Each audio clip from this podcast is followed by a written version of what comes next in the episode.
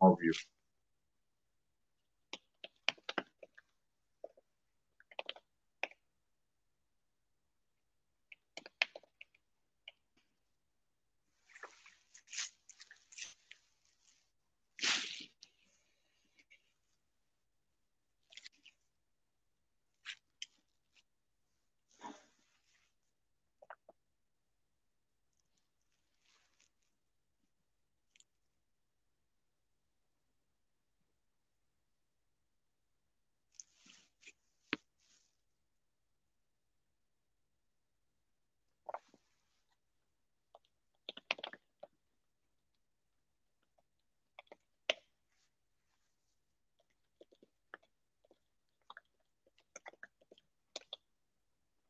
Olá, pessoal, bom dia.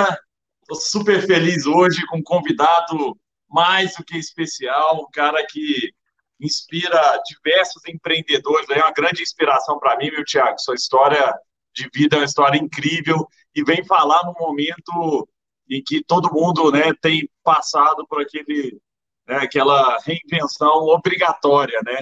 E é algo que você, na sua história aí, já teve que passar por algumas vezes, Tiago. Primeiro, seja muito bem-vindo.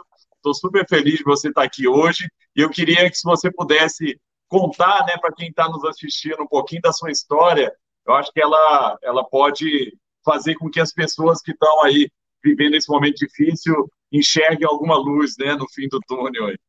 Não, super legal, Gustavo. Para mim é um prazer estar aqui com você, cara. Acho que você também tem uma história fantástica. Te acompanho já há bastante tempo. Para mim é uma honra poder acho, compartilhar um pouquinho é, de toda a evolução aí, né, até chegar no modelinho do Olist agora. E acho que a gente vai poder falar um pouco sobre é, vendas online, sobre e-commerce, marketplace, várias outras ferramentas. Acho que além de contar um pouquinho do que, do que a gente tem aprendido ao longo desses últimos anos. É, rapidinho, né, para quem não conhece um pouquinho da, da minha história, é, o Olist nasceu de uma experiência muito grande que eu tive com varejo no passado, mas não esse varejo digital, é, super, né, que está na moda agora, né, que todo mundo é, começou a estudar, a gente nasceu nada muito diferente do que a grande maioria dos empreendedores brasileiros aí começam, com uma loja em shopping, é, e depois do primeiro ano a gente percebeu que é, talvez não era o melhor modelo para escalar, né? Eu acho que a gente tinha um propósito e uma missão é, grande de querer ajudar mais e mais lojistas no Brasil inteiro, é, mas a gente começou nada muito diferente da grande maioria, 100% offline, para mim, naquela época, Gustavo, tecnologia era o RP que ia me ajudar a emitir uma nota fiscal mais rápida. Né? Eu acho que aí tem muitos empreendedores que ainda veem, talvez, tecnologia dessa forma, é, depois do primeiro ano, a gente percebeu que esse não era o melhor modelo e fomos trabalhar com quem é, já tinha construído escala no Brasil, é, como eram as grandes redes varejistas. O ponto é o seguinte: eu tinha 19 anos de idade na época e a gente queria fechar acordo comercial com o Walmart, que era o maior varejista do mundo naquele momento. Né? E aí, o que, que você faz? Né? Não tinha LinkedIn na época, não conhecia ninguém lá dentro. Então, é, acho que ao longo desses últimos anos, a gente também passou por maus bocados, momentos super desafiadores. É, a gente construiu o acordo comercial com o Walmart depois. Uh, entramos em, começamos em uma loja, depois expandimos para 300 lojas, uh, fomos para Tokstok, lojas Renner e vários outros varejistas. Acho que o bacana ao longo dessa história uh, que a gente sentiu as dores do que era operar nesse mundo físico no Brasil. Eu lembro que eu passava finais de semana empacotando, paletizando, etiquetando produtos para poder fazer o despacho.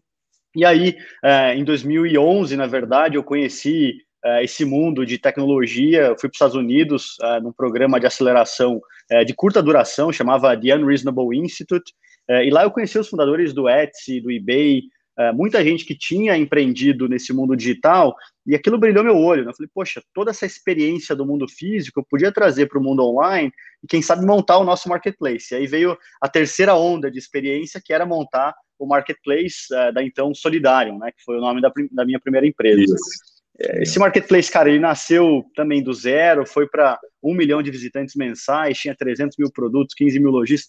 Eu acho que chegou a ter algumas métricas interessantes, mas a escala não estava ali. Né? O econômico. Que ano era isso? Que, que ano, que ano era? Loja foi em 2007, 2008, a distribuição para grandes varejistas de 2008 até 2011, o marketplace da Solidário de 2011 até 2015, logo depois que a gente começou o Olist, a gente descontinuou a Solidário, e aí em 2015 né, nasceu o Olist. Né? E aí a gente pode falar um pouco mais sobre isso também, mas basicamente o Olist nasceu, acho que do entendimento que o, o mercado de varejo estava mudando no Brasil, boa parte dos grandes varejistas estavam saindo do mundo offline, indo para o mundo online, e muitos deles é, queriam correr atrás da cauda longa, né, desse micro, pequeno e médio lojista aí que é, é offline e precisava de ajuda para chegar nele.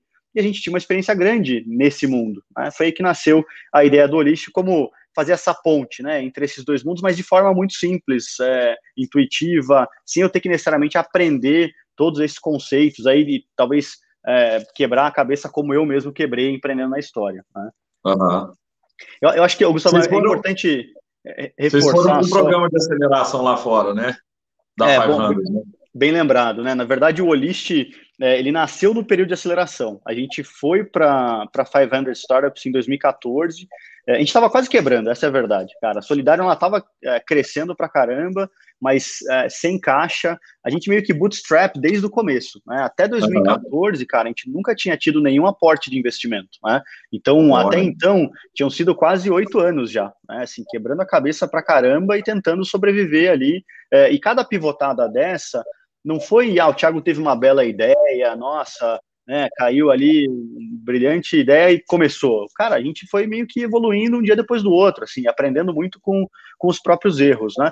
É, e na 500, a gente, acho que a Bed, né, que é a partner hoje da 500, é, e também está muito próxima aí dos empreendimentos no Brasil, né, e novos empreendedores querem é, empreender e ir para 500 agora, é, ela, na verdade, nos acompanhava há algum tempo e, e, foi muito bacana que ela me ligou num dia eu falei, Bed, fantástico, vocês querem investir, mas se vocês não fizeram investimento em uma semana ali, a gente vai realmente quebrar. Eu já não recebia meu salário fazia dois meses já, né? Estava previsando o salário do, do time. É, eu acho que tudo isso para dizer que assim, é difícil para todo mundo, né? E eu acho que é. algumas histórias que a gente enxerga hoje, às vezes na mídia, ou enfim, né, contando, né, o, talvez um pouco do sucesso, e eu, assim, de longe acho que a gente não chegou no sucesso, acho que a gente está arranhando nem 1% da superfície ainda, mas, cara, passou por maus bocados, assim, né? Mas acho que foi importante, sabe? A gente comeu muita grama ali para entender e, e, dar valor, eu acho que para o que a gente tem hoje também. Boa parte da cultura do Olist tem a ver com isso, né? Assim, é, dar valor, respeitar as pessoas, é, construir, eu acho que sempre pensando que não é um sprint de 100 metros, mas é uma maratona. Então, é, a gente fala muito e brinca, né? Acho que no Brasil ao invés de buscar unicórnios, a gente tem que buscar cabras da montanha, né? Que é aquela que está preparada para pro, os momentos difíceis, na verdade. Eu acho que é como a gente tem que construir um negócio, né? Se preparando sempre para cada um desses momentos difíceis que, que estão por vir. E agora a gente está passando por um deles, né? Pois é, então, mas é muito legal essa história sua de resiliência, né? Porque é exatamente o que você trouxe, né, Tiago? Assim, as pessoas veem hoje o, o sucesso é, e acha que foi de um dia para a noite, né? E você fala muito sobre isso, né? Assim, o seu sucesso de um dia para a noite demorou 10 anos né, é. para acontecer, porque eu acho que existe muito hoje ainda do imediatismo das pessoas quererem.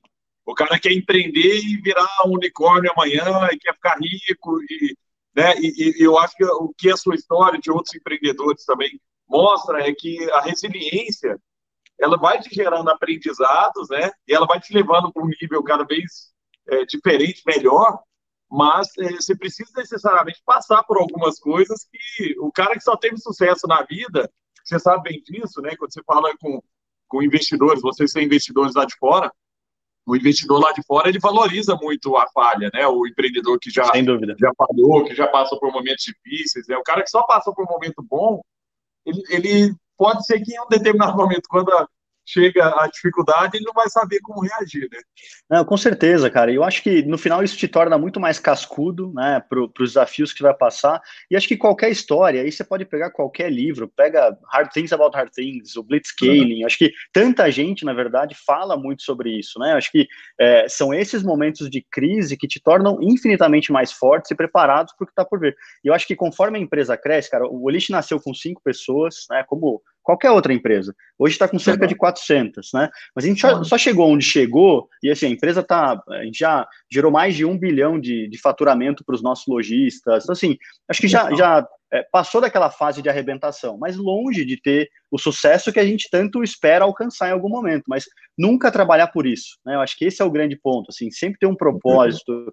E, e eu acho que a característica da resiliência, Gustavo, vem muito por essa, por acreditar em um propósito maior, né? Eu acho que a grande cola e, e, se você for pegar esses últimos 14 anos de experiência, tá, que a gente passou aí, desde a loja em shopping, distribuição, depois o marketplace e o Olist agora, cara, a missão ela é a mesma, né? Assim, essa coisa de empoderar o comércio é, e ajudar quem, né, quem precisa ali, né, ver uma luz no fim do túnel, sempre foi a mesma missão desde a época da loja. Eu lembro muito bem disso. E nos momentos de crise, momentos difíceis, era nisso que eu me apegava. Né, assim, poxa, eu tô fazendo isso por algo muito maior do que simplesmente ganhar dinheiro. Porque se fosse ganhar dinheiro, cara, eu com certeza teria ido para o mercado financeiro ou sei lá, fazer qualquer outra coisa antes, entendeu? É, e, e, e eu acho que, muito mais rápido o dinheiro, né? Porra, teria talvez até ganhado mais dinheiro, entendeu? Obviamente, isso no longo prazo né, pode ser muito diferente, é, e claramente a gente quer também ganhar dinheiro, né? A gente não faz isso só por benevolência ou altruísmo, é, mas eu acho que ter um propósito muito forte te ajuda muito nos momentos difíceis, cara. É, e eu acho que assim mais e mais pessoas é, se juntam nessa missão, entendeu? Então, é, hoje eu acho que o time do Olis, cara, é, é, é porque eu trabalho também, além dos lojistas, né, e clientes, todo mundo, mas é a galera que, assim, respira, vive o negócio, é, e eu acho que só também tem essa resiliência hoje porque acreditam no propósito, compartilham a missão, entendeu? Muito legal isso, Thiago, muito legal. Eu fiz uma, algumas lives algumas semanas atrás com vencedores em várias áreas, assim. Então tinha, sei lá, falei com o Vitor Belfort, falei com um jogador de futebol, falei com. E, e, geralmente é isso que o cara responde quando fala, pô, mas como é que você encara o desafio? Ele falou, não, eu tenho que ter algo lá na frente, que é o que eu estou perseguindo lá, e aí as etapas que eu vou fazendo aqui é, é, o, é o, meu, né, o meu dia a dia que vai me levar até lá, né? E é. isso que faz o cara passar pelas dificuldades, né? Você tem, se você trouxe aí, é muito interessante, porque se você tem um propósito de curto prazo, um propósito que é ganhar dinheiro só, né? E aqui, nesse momento, você não consegue ganhar dinheiro, você desiste de tudo, né? Agora, é. se o seu propósito é maior, é, você tem o porquê, né? E o como que muda, né? Na sua história, você mostrou isso. O como chegar no propósito que você consegue ir adaptando, melhorando, evoluindo, né? Mas o, o propósito continua grande. O, o Gustavo, e assim, a ansiedade, ela faz parte, eu acho que é saber trabalhar ela, na verdade, né? Uhum. É, assim, de novo, a história inteira, ela foi feita de altos e baixos, né? E eu acho que se na primeira baixa você desiste, você coloca um ponto final. Como eu via cada pivotada nossa, cada mudança nossa, como uma vírgula na história, né? Assim, poxa, não era o que a gente quis, não aconteceu como nós imaginamos, mas, cara, a gente aprendeu pra caramba, investimos um monte na educação aqui. Beleza, olhando para o futuro, o que a gente pode fazer diferente, o que a gente pode melhorar a partir daqui? É, e eu acho que outra coisa, se cercar de gente boa, é uma coisa que todo mundo fala, né? Uhum. É, mas eu acho que, além de se cercar, é realmente ouvir essas pessoas, né? As pessoas, quando te trazem alguma, algum feedback, alguma, é, enfim, alguma ideia, alguma dica, muitas vezes o empreendedor ele está tão fechado naquilo é, que ele imaginou, que ele né, idealizou. Eu, eu, falo muito de não escrever nunca na pedra, né? Assim, você escreveu seu modelo de negócio na pedra, sua história na pedra, tudo na pedra, cara, é difícil de se adaptar, é difícil de você evoluir. É, então, acho que estar aberto ao que as pessoas te trazem, ao que as pessoas comentam e evoluir a partir daí. Eu confesso que no começo eu estava super fechado também. Para mim, a loja ia ser uma cadeia de lojas e o negócio ia virar um monstro, assim. E, pô, se fosse isso, eu teria simplesmente quebrado, fechado e estaria fazendo outra coisa hoje. É, mas a gente foi entendendo que ao longo do tempo você precisa mudar, você precisa evoluir, você precisa estar aberto. É, senão acho que fica muito mais pesado, muito mais difícil. E isso é uma evolução do empreendedor também, né, Tiago? Assim, eu, eu conheço empreendedores das antigas, fizeram negócios grandes, mas que tinham uma visão muito centralizadora, né? Assim, tudo é para mim, tudo eu que mando em tudo, tudo tem que passar por mim e tal. Nessa, nessa nova geração, e você é um representante dessa nova geração de empreendedores de sucesso que estão criando coisas de sucesso, é muito compartilhado, o poder é compartilhado, né? O cara que está lá na ponta, ele tem poder também para experimentar, para testar coisas diferentes. Não é aquele negócio, tudo tem que passar pelo Thiago, porque senão você não consegue crescer. Né? Tem, tem uma. E, uma cara... um, um, um, general né, nos Estados Unidos, da US Navy SEALs, que é o mais alto nível das tropas de elite nos Estados Unidos. E ele foi falar, a gente estava num hotel chamado Hotel de Coronado, né? Porque lá em San Diego, do lado da base dos SEALs, né? E o DFJ, o fundo lá nos Estados Unidos, que levou a gente para conversar com ele. E ele falou um negócio muito legal. Ele falou assim: ó, tem uma regra que é comum em todas as tropas de elite, que é power to the edge. Dê poder às pontas, treine as pessoas para tomar decisão. Isso significa é uma mudança de mentalidade, né? Porque as pessoas têm a ideia de que o empreendedor é dono, né? Mas eu, eu, eu, tenho certeza que você não tem, a, né, de, de, dentro da Olist, a, a, visão de dono, tipo assim, eu que mando. Eu sou o dono. Dono é, é, Antigamente era o menino que era o dono da bola, né? Assim, se eu perder, eu levo a bola embora. Se não fizer do meu jeito, então. Né? E, e hoje, é, é, é essa lógica de dono, é, dentro das empresas, eu, eu, eu vejo muito a Olist assim, ela. Você tem um monte de dono, né? Porque se o cara não se cara, sentir aí... dono daquilo ali, você não se sentir dono daquele sonho junto com você, se fosse só um sonho seu, você não consegue é, é, fazer as pessoas se engajarem, né, Tiago? Sem dúvida. Um, um, dos valores do Alist é somos todos donos, né? E a gente fala uma, uma, outra coisa que eu acho que são duas coisas muito integradas. Somos todos donos e somos um só time. São dois valores da empresa. É, se você não tem essa cabeça de dono, primeiro que eu acho que é muito mais difícil de construir uma empresa de sucesso. Se você só aponta o furo do barco, né, é, para o outro lado ali, cara, o barco é o mesmo, todo mundo vai afundar, então não adianta. É, e eu acho que, de certa forma, descentralizar é importante para você crescer mais rápido, para você ter mais agilidade, né? Então, se você quer centralizar tudo, pensa hoje a gente está com 400 pessoas. Se tudo, toda decisão importante tiver que passar pelo Thiago, cara, vai ser infinitamente mais lento, burocrático, e as pessoas não se sentem é, com vontade realmente de construir algo que depende tudo de uma pessoa, né? E, e ninguém está trabalhando para o Thiago. Acho que esse é o ponto. Assim, a galera trabalha por um propósito, por uma missão que é muito maior, né, do que é, o Thiago como pessoa, né? E eu acho que o meu papel, e essa é uma outra coisa também que o empreendedor tem que entender entender é, é, que o seu papel e os chapéus que ele veste muda muito ao longo da história.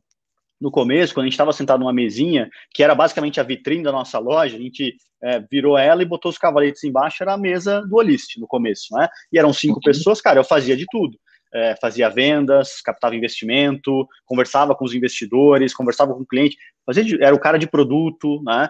É, e conversava com os desenvolvedores que estavam desenvolvendo. Conforme a empresa foi crescendo, você tem que ir passando chapéus. Né? Hoje a gente tem head para quase que tudo.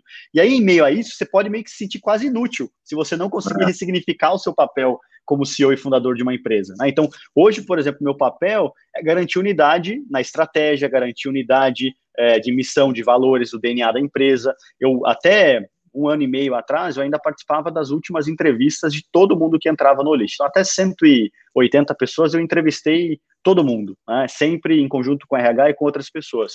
É, hoje não mais, porque não dá, não dá tempo, né? E eu acho que seria um gargalo, e eu acho que é um ponto, cara. Se você é, não, não se deixa, na verdade, é, levar pelo que é importante para o negócio, é bem provável que os processos comecem a quebrar, e aí o negócio para de crescer também.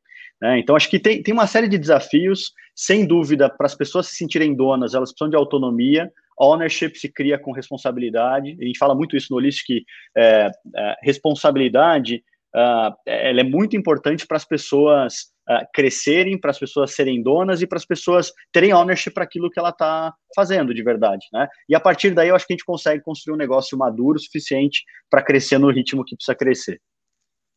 Não, espetáculo, muito, muito legal isso que você trouxe, porque essa é uma dificuldade mesmo do dono, né? De começar a passar é, é, entender que a sua função ali como dono é, na verdade, isso, é, é dar a direção e fazer com que as empoderar, pessoas sigam né? caminho, empoderar as pessoas, né?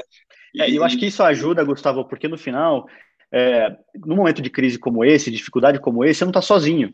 Né? Você não precisa ser a pessoa fechada na salinha tomando as decisões difíceis. Né? Eu acho que no final você tem muitas outras pessoas que podem te ajudar a passar pelo momento que está passando agora, e eu acho que ouvir elas é, é, é, tão mais importante do que você ter uma brilhante ideia ali, porque não vai vir de você, entendeu? Especialmente acho que conforme o negócio cresce e, e, e muda, né, ao longo do tempo.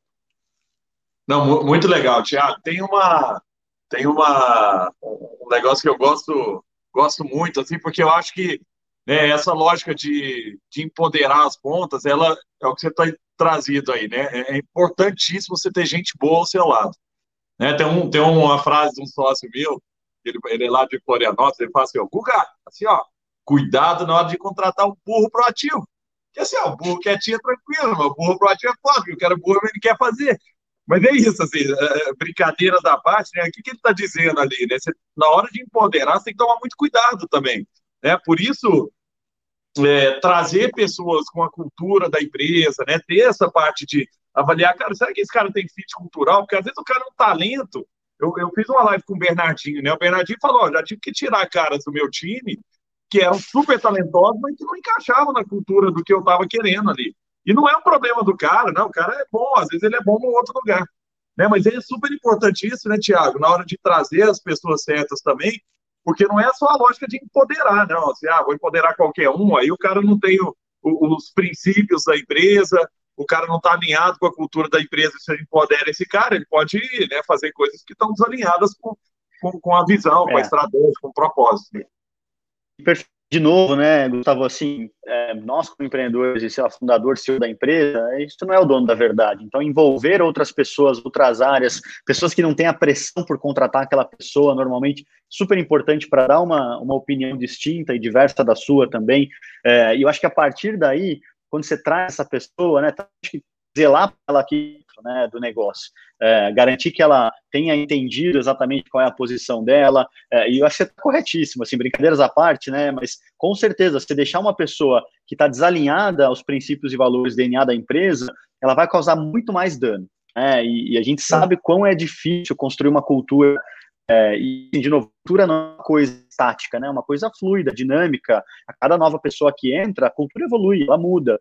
É, e se você não, não toma ação, né, ou, ou não age em cima daquelas pessoas que não estão alinhadas, é, você vai ter um problema infinitamente maior para resolver. E eu acho que esse é um outro ponto que muito empreendedor deixa de, de olhar com atenção também, que é, cara, é, as pessoas elas têm determinada banda, né, assim, e capacidade, e elas evoluem num determinado passo.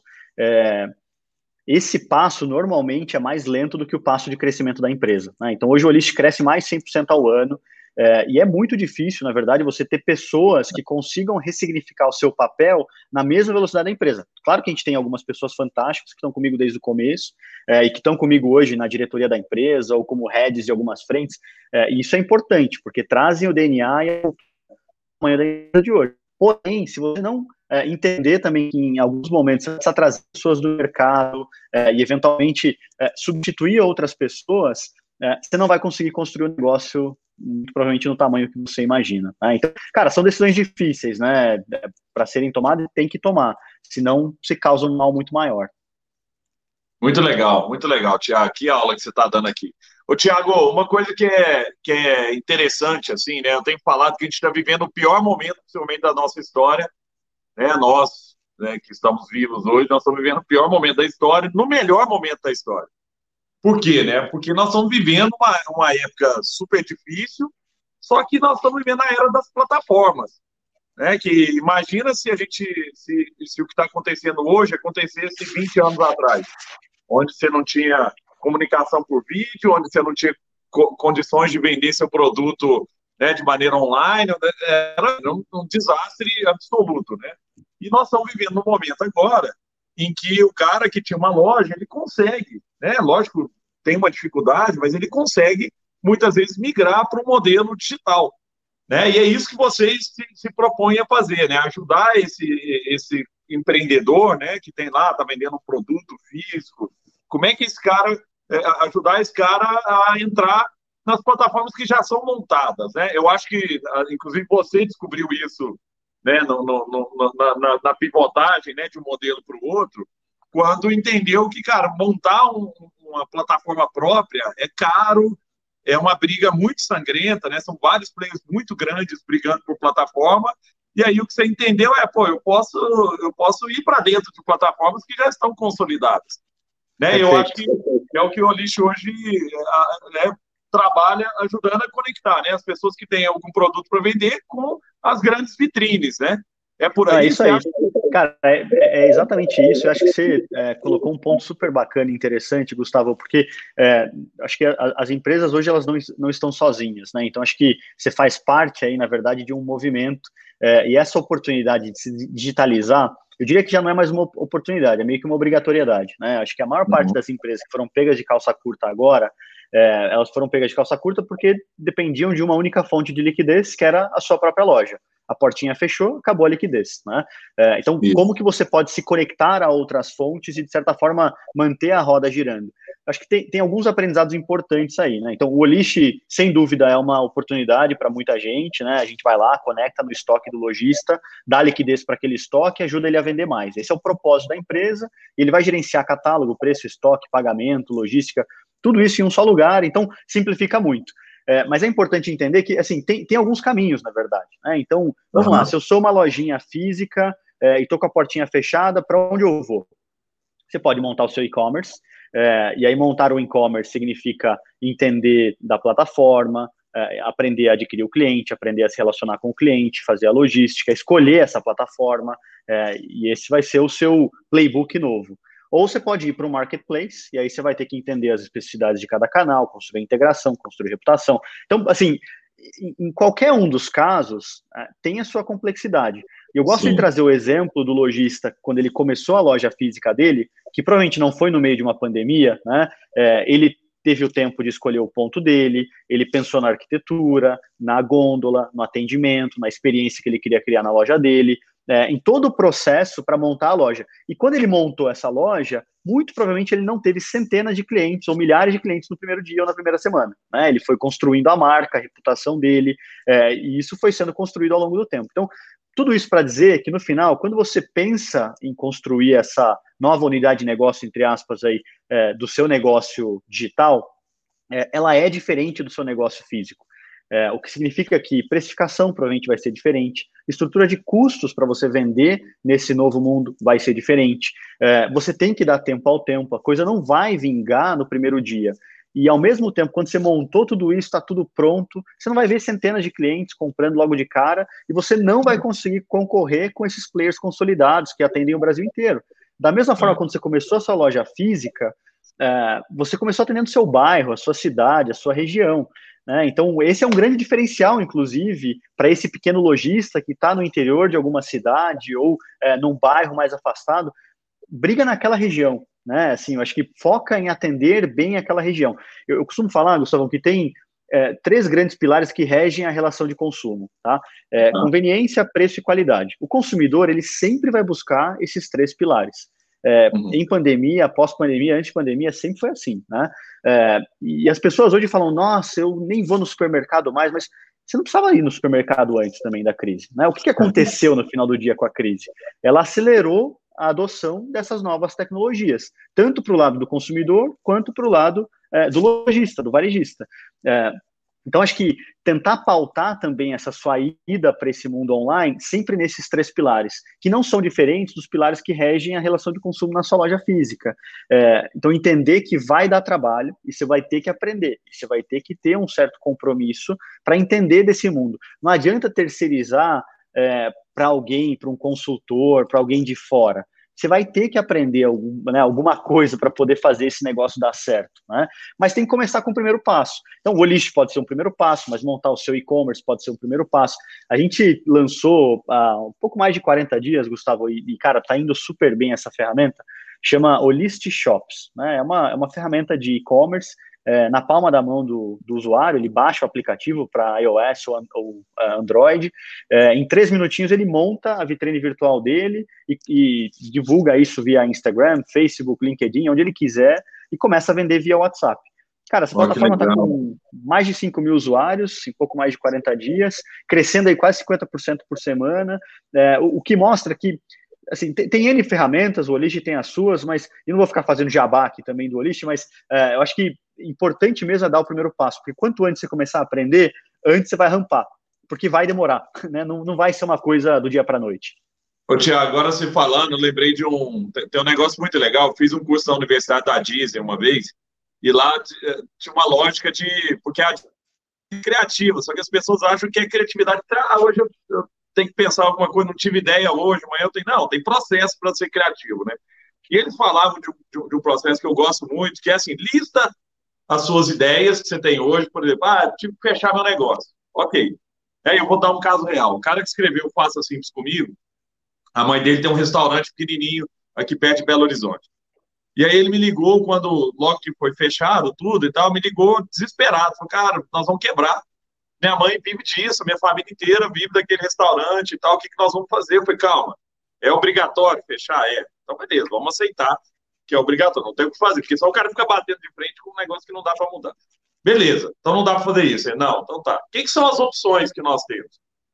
Aí fala, dá para vender via WhatsApp, dá para vender, isso é tudo. Isso, Qual é a opção que vai me gerar o menor esforço e o maior impacto? Por quê? Porque não adianta, né? Nesse momento, Thiago, a gente tem que ser bem realista também. Não adianta o cara chegar e falar assim, vou querer montar meu e-commerce.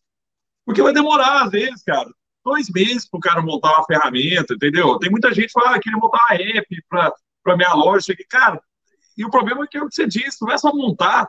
O problema é montar, ficar conhecido, atrair as pessoas, gerar base, começar a se comunicar, não é de um dia para outro, né? Então, é, é, essa lógica que o List traz também, eu gostei muito disso, eu tinha visto esse vídeo que vocês anunciando, são várias medidas, né, mas uma dessas é, é, é exatamente você permitir que o cara vá para onde a audiência está, né, só que com uma ferramenta que já está pronta, entendeu? Então, o melhor dos mundos é assim, cara, o que eu posso fazer que não é, às vezes, o meu e-commerce perfeito, a melhor coisa e tal, mas já está pronto, que eu consigo começar hoje. Eu abro lá, monto, monto a minha lojinha já começa a passar o, o link para frente. E ele fez isso. O, o menino começou a vender via, via WhatsApp, o caso dele é restaurante, então ele mandava para as pessoas falar: hoje tem um, ele escolheu um prato. Hoje o nosso prato é estrogonofe, tá? 19 reais. Você quer que entregue na sua casa? Quero. Outro dia me ligou. Cara, nós estamos bombando de vender. Bombando, porque é o que você disse, traz comodidade. O que, que é o problema? Porque a, a, eu vejo, Thiago, que onde as pessoas empacam na inovação? Em pensar no como e não no pensar no, no que, que você está resolvendo. Então, tipo assim, o cara fica muito mais preocupado com, ah, mas eu não sei mexer com tecnologia, ah, mas eu não sou programador. Calma, velho. Primeiro pensa, o que, que é o problema que você quer resolver? Eu quero chegar em mais gente. Eu quero vender via internet. Beleza. O como? Tem, tem ferramenta. Né? E aí vocês são uma ferramenta para isso, né? Que traz essa. Eu, eu adorei essa, é, é, essa facilidade aí, né? Porque o cara consegue criar uma loja rápido e vender pelos canais que ele acha que cara, o público dele vai, entendeu? Acho que você é o cara que mais levanta essa bandeira no final de começar sempre simples, né? E, e não deixar as complexidades do setor, do ambiente, é, te empacar, né? Acho que dar o primeiro passo é muito mais fácil quando você dá um passo é, que a sua perna alcance, né? E eu acho que é, o que você falou para mim é, é, chave, porque quando a gente pensou em montar os shops, primeiro que não foi pela, pela pandemia nem nada, né? Era uma estratégia de negócio que a gente já tinha traçado no ano passado, estava desenvolvendo desde o final do ano passado e resolveu lançar em março já no ano passado. E aí, obviamente, quando estourou tudo isso, a gente falou, nossa, agora a gente tem que acelerar ainda mais. E, e eu acho que a, a, lógica do shops era justamente como é, tornar esse processo de ir para o digital algo que, que seja tão simples quanto o cara. O cara sabe usar o WhatsApp, o cara sabe postar no Instagram, ele sabe é, ver o Facebook dele. Então, ele está acostumado com esse tipo de ferramenta, né? Mesmo aquele que é 100% offline, hoje ele tem o WhatsApp, ele se comunica. Então, como que a gente pode é, aproximar dessa realidade dele, sem ele ter que pensar é, nessa equação de aquisição, no lifetime value, no relacionamento, e um monte de coisa que, assim, eventualmente até pode fazer parte da realidade dele, mas depois daquela, acho que de, de ter calejado um pouco e de ter ganhado a sofisticação necessária. Eu, eu, diria que são, são dois movimentos importantes, tá, Gustavo? Acho que o primeiro deles é, é dar esse primeiro passo e tenta resolver o seu problema de agora. Né, isso tem que ser da forma mais simples possível, e como você falou, né, acho que no espectro ali de, é, de simplicidade versus valor, né, o, é, o impacto que isso vai te gerar, cara, para cima e para direita, aquilo que vai te gerar o maior impacto com o menor esforço possível. É, uhum. Porém, eu acho que é importante entender também que, eventualmente, essa realidade que a gente está passando agora, ela pode acontecer de novo, né? Se Deus quiser, não, é, mas que seja por N outros motivos, né? Uhum. Então, não depender de uma única fonte de liquidez é, acho que a partir de agora também significa é, talvez uma condição para o seu negócio ter sucesso, né, uma condição para o seu negócio continuar existindo. É, a gente sempre tentou fazer muito disso no Olist, a gente está conectado hoje em 14 grandes marketplaces e plataformas de e-commerce. A gente extrai, a gente tem basicamente exposição a mais de 90% do market share potencial do e-commerce brasileiro. Então, cara, não, não tem outra forma de um lojista tentar extrair melhor resultado se não se conectar em uma ferramenta como o List. O cara entra, no dia seguinte ele está exposto em todas as principais ferramentas. É, então, dois pontos. Né? O primeiro é esse é, menor esforço, maior impacto. O segundo é pensar um pouquinho mais lá na frente, dado que vai levar mais tempo, começa a dar esses passos logo agora. Né? Assim, acho que você precisa resolver sim o seu problema de hoje, mas você também vai precisar resolver o seu problema de amanhã e, e do ano que vem. Né? É, acho que dá tempo ao tempo, porque as coisas levam tempo. Não adianta né, querer morrer pela ansiedade, querer abraçar o mundo, agora vou entrar em todas as plataformas também. Não adianta, acho que eu, eu vi algumas pessoas vindo para mim falando, não, mas eu vou tentar montar meu e-commerce, entrar no marketplace, vou, vou entrar no list, vou vender pelo WhatsApp, vou fazer um delivery. Cara, você não vai fazer nada bem, né? Assim, não precisa. Então, na, na, como você falou, lista, impacto, esforço, toma a decisão racional. Eu recentemente comprei um apartamento e fiz exatamente o que você falou. É, cara, aquele que melhor atende às minhas necessidades, proximidade, né, valor. Cara, acho que é um framework de tomada de decisão ali no final do dia, é, né? Para a gente também não ser pego de calça curta, né? Não, muito legal, Thiago. Tem uma. Eu sou, sou da roça, né? Tem um tio meu de Jataí, Goiás. Ele fala assim: ó, você nunca planta soja na roça dos outros. Porque se um dia o cara vender a roça dele, só a soja vai embora, né? Ele é o rei da soja lá de Jataí. E a mesma coisa nisso também, né? Um dos pontos que você trouxe aí, que eu acho que é muito importante, é não ter dependência de um lugar só. Porque o próprio, o próprio marketplace ali pode mudar a regra em determinado momento. Claro. Então, ah, só todo mercado livre. Beleza, mas daqui a pouco mudou uma regra lá. Né? Eu, eu falo isso muito do meu mundo aqui de vídeo. Assim, as pessoas. Tinha muita gente com dependência gigante do YouTube, e o YouTube mudou a regra de monetização, destrói tudo.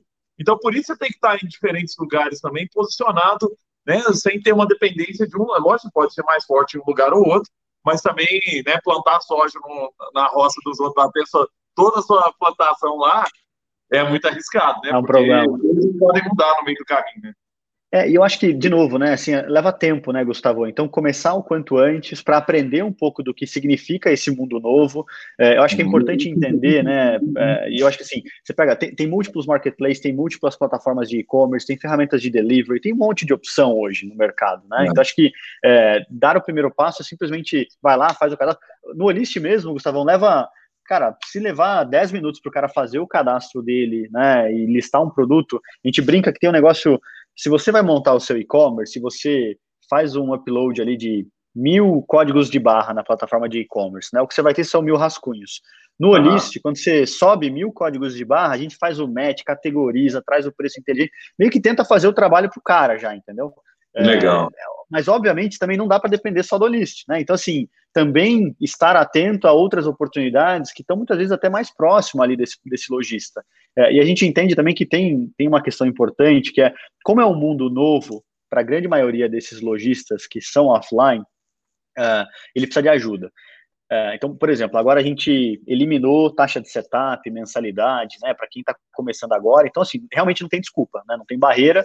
E isso fez a gente crescer, cara, é, mês passado a gente cresceu quatro vezes, ano contra ano, 5,8 vezes, na verdade, ano contra ano, em, em, novos lojistas né, no mês. Esse mês a gente deve crescer mais de 10 vezes. Então, cara, um salto exponencial. É, então, acho que mostra que a, as pessoas estão buscando. É, porém, também a gente podia fazer assim: ah, não, beleza, agora que eu não estou cobrando nada, não vou também dar o apoio, não vou colocar uma pessoa ali próximo. Cara, pelo contrário, a gente entende que as pessoas precisam de ajuda, tem que ter serviço, tem que estar próximo e tem que fazer o onboarding completo. Então, a gente também exige contrapartida, a gente vai precisar da, do compromisso do lojista, porque o que a gente sentia é que quando o cara vinha de graça no passado, ele não é. dava valor. E aí o, o cara não é engajava, cara.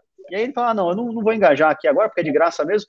É, e aí não, pelo contrário, agora a gente está exigindo contrapartida do cara, que é o tempo, né? É um pouco do commitment dele ali para dar esse passo. Mas é, acho que, cara, tem muita opção hoje no mercado, como você falou, é a era das plataformas. Né? Eu acho que isso pode ajudar vários negócios a passarem pelo momento de crise que eles estão passando. Eu, eu, eu tive uma situação no Olist, cara, no passado, que a gente capotou é, em 2016. Né? A gente estava crescendo 15, 20% por semana na época, então a empresa estava, cara, indo de vento em popa, indo bem para caramba, eram 50 pessoas na época, é, e a gente assim, cresceu tanto que travou o banco de dados. Não tinha tecnologia naquele momento, e a gente teve que migrar e, cara, a gente perdeu 95% da receita.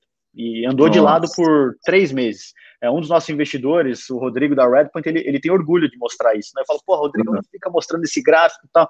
Mas é, assim, no final, cara, é, todo mundo já passou por um momento difícil, né? E eu acho que muita gente agora que está sem receita, uma receita mínima, acho que aprender para repensar o seu próprio negócio também, né? Refletir é, sobre aquilo que se acreditava que era essencial, eventualmente já não é tanto a importância que você dava para o delivery, né? Pô, agora tem um monte de empreendedor de alimentação me ligando, falando, cara, delivery tá bombando, eu tô chegando, a Via Varejo mesmo, né? Chegou em 70% do volume que eles tinham nas lojas é. no online, cara. É impressionante, na verdade, né? Agora, por que, que não conseguiu fazer isso antes? É, já está disponível para todo mundo essas ferramentas que a gente vive hoje, né? Eu acho que é, tem que dar o primeiro passo, mas também tem que planejar os próximos. Né? Acho que isso vai te ajudar a, a, a talvez construir um negócio muito mais robusto aí, é, que vai passar por várias outras crises. Agora, Tiago, uma dúvida que, que deve surgir na cabeça das pessoas aí nesse momento de migração é o seguinte: a, a experiência digital é diferente, né? Eu, eu não sou do mundo do, do e-commerce, assim, mas eu imagino que o cara que tem uma loja, ele está olhando ali, né, a vitrine da loja dele, ou como é que ele vai fazer o cara passar na frente da loja, às vezes dentro do shopping, você tem loja de shopping, qual o melhor lugar de colocar ali e tal. Quando você vai para o online, você também tem isso, assim, onde eu vou aparecer lá, né, na, na, no, no, marketplace, como que eu vou aparecer, a foto, não sei, às vezes a foto deve impactar, eu sei, Netflix impacta pra caramba, Netflix tem várias não. fotos diferentes de filme, né, e eles ficam fazendo teste o tempo inteiro para ver qual que é a melhor e tal como que o cara que está nessa migração, ou quem também já está no online, como é que ele pode criar uma experiência legal? É, porque senão vira um commodity puro, assim, né? Aí é guerra de preço. Pode, pode ser que seja uma estratégia também, não, não é errado fazer guerra de preço. Mas quem quer trabalhar com diferenciação? O que, que, você, o que, que você vê de caso de sucesso dos seus clientes é. mesmo aí? Vamos lá, acho que tem produtos que já viraram commodity, tá, Gustavo? E aí não tem muito o que fazer mesmo. Você tem que estar presente Isso. em todo lugar, você vai ter meio que uma margem quase que tabelada pelo fabricante, e o, o diferencial ali é o quanto de capital você tem para poder comprar num preço melhor para ter uma margem mínima, tá? Para todo o resto, que é o que a gente chama de cauda longa, né, long tail, que é onde o Olist é especializado, acho que existem uma série de fatores que impactam na sua diferenciação. Então vamos lá, primeiro deles, né? Acho que o conteúdo que você vai apresentar ele é super importante para minimizar a ansiedade e aquele mismatch de expectativas. O que acontece muito no e-commerce é, é, é quebra de expectativa. O consumidor ele vê uma coisa, recebe outra, né? É, uhum. Porque a pessoa não pensa de ponta a ponta. Então, acho que a primeira questão é importante para resolver é o que você vai anunciar você tem que ter um bom título instrutivo e completo. Né? Esse título ele tem que colocar alguns atributos, não todos, né? eventualmente a marca, é, e alguma característica importante daquele produto que você está anunciando ou serviço.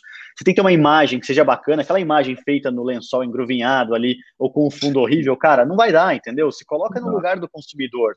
Pergunta para alguma pessoa que está do seu lado, que seja um pouco mais crítica e que te fale a verdade se aquilo está bom ou não. Né? É, então, fazer uma imagem profissional também é importante, eventualmente até contratar um fotógrafo para fazer por você, é, um estudante de fotografia, alguém. Né? Eu acho que assim, tem muitas opções hoje para te ajudar nesse ponto.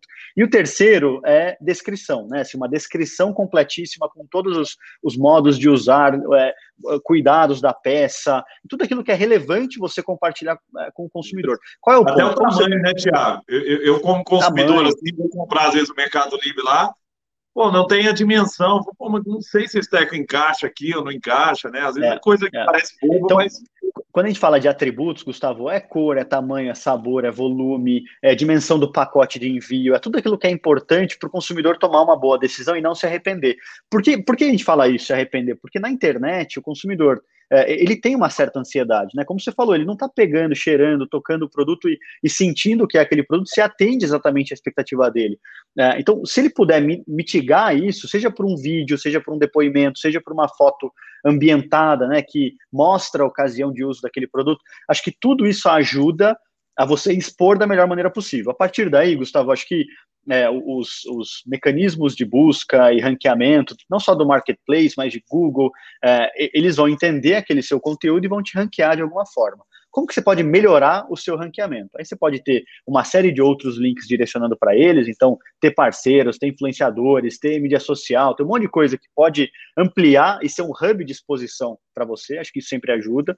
É, pra, uhum. Ah, mas eu não gosto, tenho preguiça de Instagram, Facebook beleza, né? Mas faça pelo seu negócio, não por você. Né? Acho que esse Isso, é um ponto importante. Não é por vaidade, é porque não. as marcas, é, é, é, só, só, complementar isso aí, as marcas hoje, né? Por causa de atenção, as pessoas não têm atenção. Ou você vira um produtor de conteúdo, ou é muito difícil, né? Que a pessoa é, clique só no anúncio, né? Vá para um negócio mais. Né? Você isso, tem um conteúdo para atrair, né? Uma isca. Isso né? é autoridade, né? Isso é autoridade. Então você não precisa Legal. brigar com aquele player consolidado no terreno dele, né? Você pode brigar no, na sua região, no seu terreno, naquilo que você é especialista e domina, né? Então acho que isso ajuda onde? Você fala, ah, Thiago, mas eu vendo eletrônicos na minha lan house aqui beleza, você não vai conseguir concorrer com a B2W em eletrônicos. Porém, para a sua região, eventualmente você vai ser a melhor empresa para vender eletrônicos no seu bairro. Né? Então, será que você não consegue, no seu bairro, ser o dono daquela região? E, eventualmente, ali você garante a sobrevivência do negócio. E, e tem um outro ponto, Gustavo, que você falou de experiência, experiência de ponta a ponta, né? Então, do conteúdo que você listou é, até o momento em que você faturou e enviou a nota, quando você postou e quando você fez a entrega e depois para entender se o cliente está satisfeito com aquilo ou não. É, uhum. Garantir que o cliente está, de certa forma, sendo atendido é, e, e ouvido ao longo desse período é super importante. Eu acho que faz com que o cliente volte. É, muito, é, muita gente acho que erra ao, ao, tentar só adquirir cliente, adquirir cliente, adquirir cliente, e esquece que no final, cara, a melhor base que você tem é aquela já adquirida, né? Que tá dentro de uhum. casa é, e que já comprou alguma vez com você, que você pode tentar é, retomar aquela, aquele cliente ou né, com uma nova ocasião de venda é, de forma talvez até mais barata. Né? Então, acho que cuidar de ponta a ponta é importante para garantir a satisfação. E aí, tipo, cara, embalagem, né? A gente vê tanto caso assim, embalou, embalou o produto numa caixa de sapato velha, com. Cara, assim, faz direitinho, sabe? Se coloca sempre no lugar do consumidor, se quando ele está recebendo aquele produto, é o que ele espera realmente, né? Manda uma cartinha, sabe? Manda alguma um mimozinho pequeno, tanta marca, né? Põe um cheirinho na caixa, põe, assim, algumas, alguns detalhes que são pequenos e não custam, né? E você não precisa de muita imaginação. É, acho que tem, tem um monte de opções hoje no mercado para você tentar superar um pouquinho da expectativa do cliente. Com isso, ele te faz uma avaliação boa, com essa avaliação boa, e nem, nem, não precisa nem se falar que você precisa entregar no prazo, né? Acho que tem uma questão de SLA mínimo ali, mas com essa avaliação boa, você melhora o seu ranqueamento. E com isso você sobe na busca. Né? Acho que tudo isso é importante para você ir galgando aquela posição que você precisa para conseguir alcançar pelo menos um volume mínimo ali, né? Muito legal, Tiago, muito legal, porque eu pensando no lado de, de, do consumidor, né, é o tipo de coisa que eu olho na hora de comprar. Primeiro eu olho né, o, o, rating do cara lá, se ele é bem avaliado ou não, né? Depois vejo também muita coisa de descrição, compro muita coisa é, online e geralmente as experiências são boas, mas eu, eu, escolho os bons vendedores. Aquele cara que assim que eu compro já me manda uma mensagem, ó, oh, Gustavo, estamos preparando seu pacote, né? Porque tem gente que você compra, o cara some, depois de, sei lá, uma semana vai enviar o produto, não deu notícia, né? O, Gustavo, sabe o que é engraçado? Que as pessoas, elas, elas adoram também apontar o dedo, assim, né? Então, ah, é, pensa num e-commerce, né, que avalia o seu lojista ali de 1 a 5, tá? É, no marketplace que avalia o seu lojista de 1 a 5. Né? Então, 5 é o melhor, 1 é o pior. É, o cara que tem avaliação 5 estrelas e centenas ou milhares de avaliações, provavelmente atrai mais vendas. Né? O cara que tem avaliação 3 ou 4, ele até pode atrair uma série de, de, de vendas, mas ele tem alguns desafios ali para serem resolvidos. Eu acho que é a mesma realidade de quando a gente vai pegar um Uber, né? Assim, você entra num carro que foi avaliado 3, que foi avaliado 4, normalmente o cara assim, 4.6, 4.5, 4.2, você fala, ué, tá estranho, né? Esse cara é, acho que é meio estranho. É, é a mesma coisa, mas traz para sua realidade, né? Tenta entender o que você no seu negócio pode fazer melhor para receber uma, uma avaliação melhor do seu consumidor. Com isso, né, com certeza você vai poder vender um pouco mais também. Show, show. Ô, Tiago, tem uma, uma lógica que eu gosto muito de pensar, e eu acho que vocês ajudam muito nisso, que é, eu acho que a gente está vivendo a era dos super nichos. Né? Antigamente, quando você falava de nicho de mercado, já vinha na cabeça das pessoas que é um negócio pequeno. Né? Só que agora, com tecnologia, você consegue fazer nicho ficar grande. Eu vejo lá os clientes da Samba, pô, tem cliente que. Tem um cliente chamado Fish TV, canal de pesca. Mas, pô, mas quem que vai pagar para ver o cara pescando pacu, né? Então, pô, um monte de gente aí, tá vendo? Você gosta tal. Um monte de gente adora aquilo ali. Né? Eu fui uma vez visitar eles em Porto Alegre, fui visitá-los.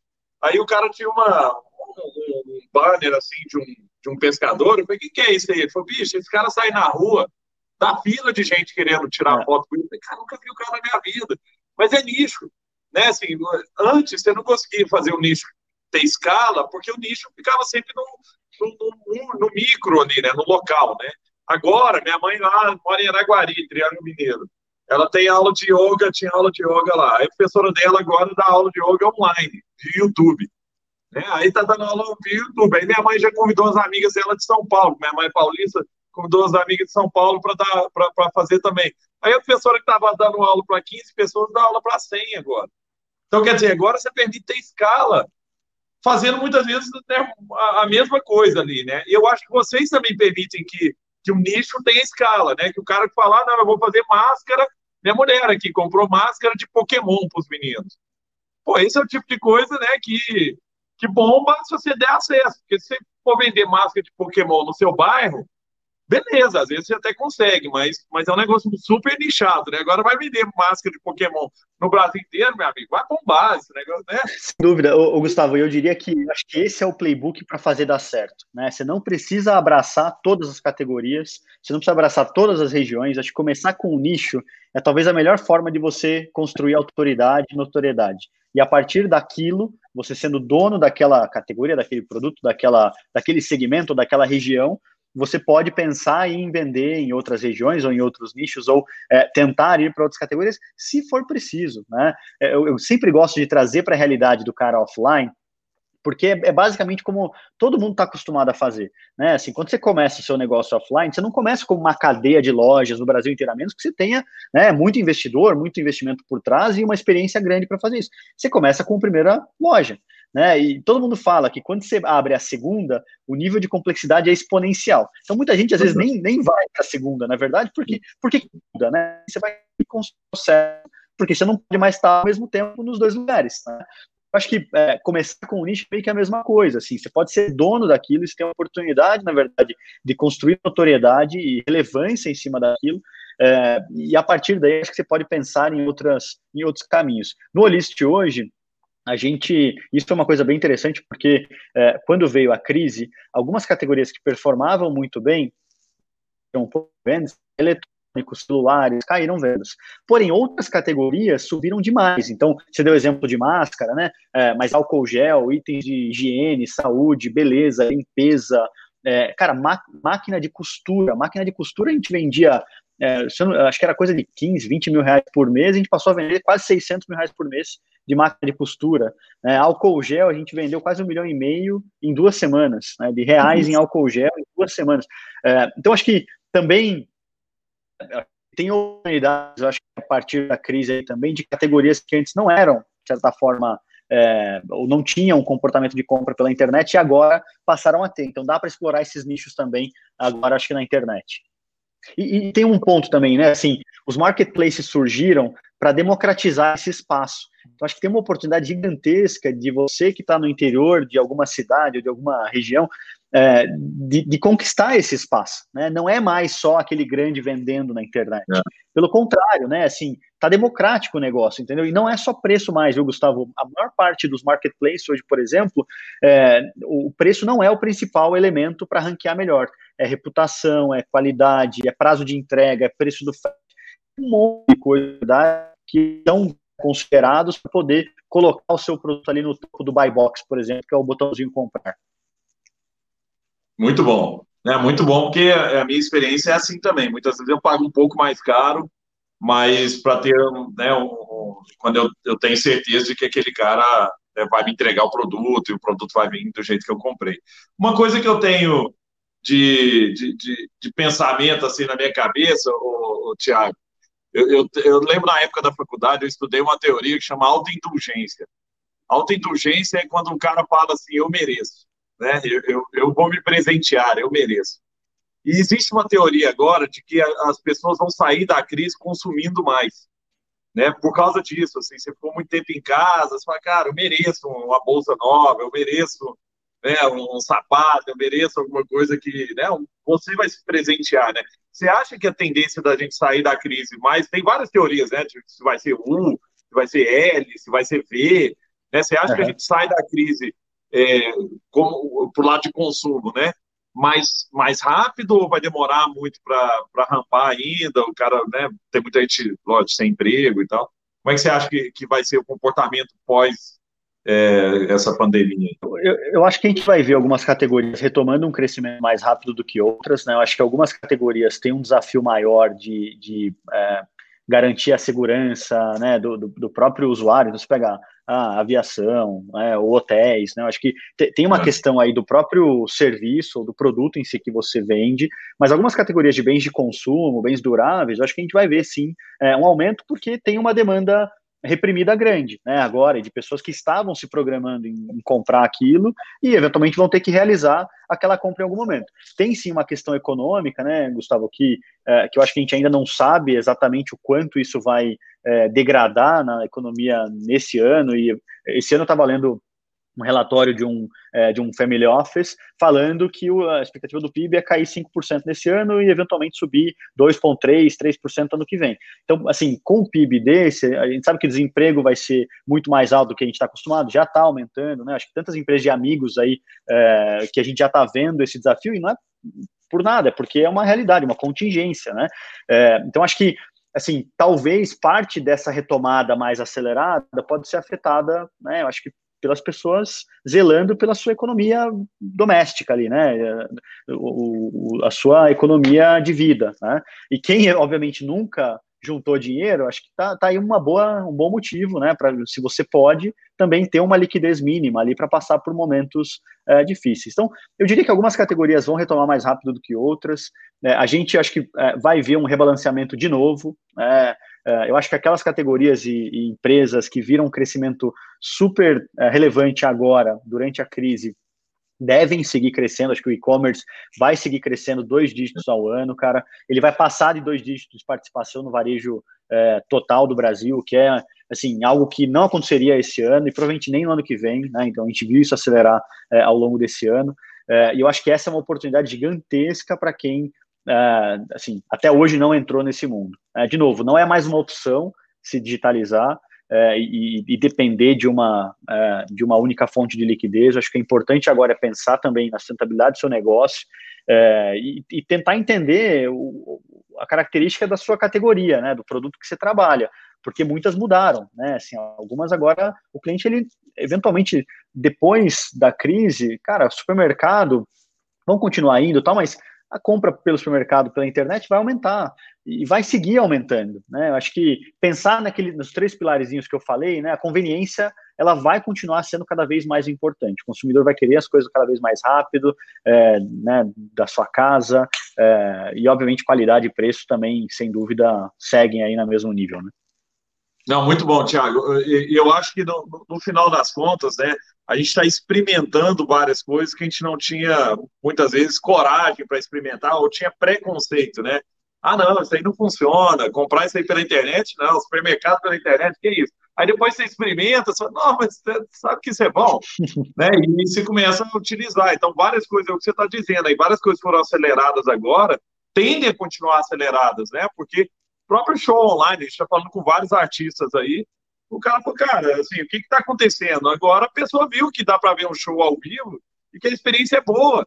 E que você pode ali pedir uma cerveja e tal, e, e né, fazer seu aperitivo na sua casa e ver, um, e ver um show sem muitas vezes ter que pegar trânsito, não tem lugar para parar, tem confusão para entrar e tal. É lógico que a experiência é diferente, tem a experiência de ir lá e tal. Mas muita gente que tinha um preconceito de falar, não, vou ver show online, nunca, agora está vendo e começa a experimentar esse tipo de coisa, né? Para várias, né? E aí a gente tem visto né, várias categorias que tinha pouca adoção ainda de né, no, no, próprio e-commerce, agora as pessoas comprando no e-commerce e vê, nossa, até que é legal, né? Funciona bem. Então, a, a experimentação que, que nós estamos sendo obrigados a fazer aí de vários produtos que a gente tinha preconceito, né, vai fazer com que esse daqui para frente, por causa da comodidade, por causa do tempo, né, tudo que você disse, que isso continue né, como uma constante, né, Tiago?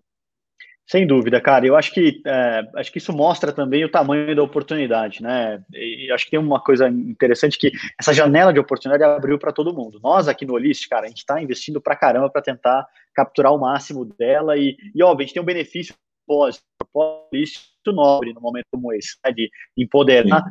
aquele lojista, varejista que precisa. Então, cara, acho que como recados finais aí também, Gustavo, acho que é, para todo mundo que precisa contar conosco aí, a gente está super dedicado no momento, a gente está investindo pesado, cara.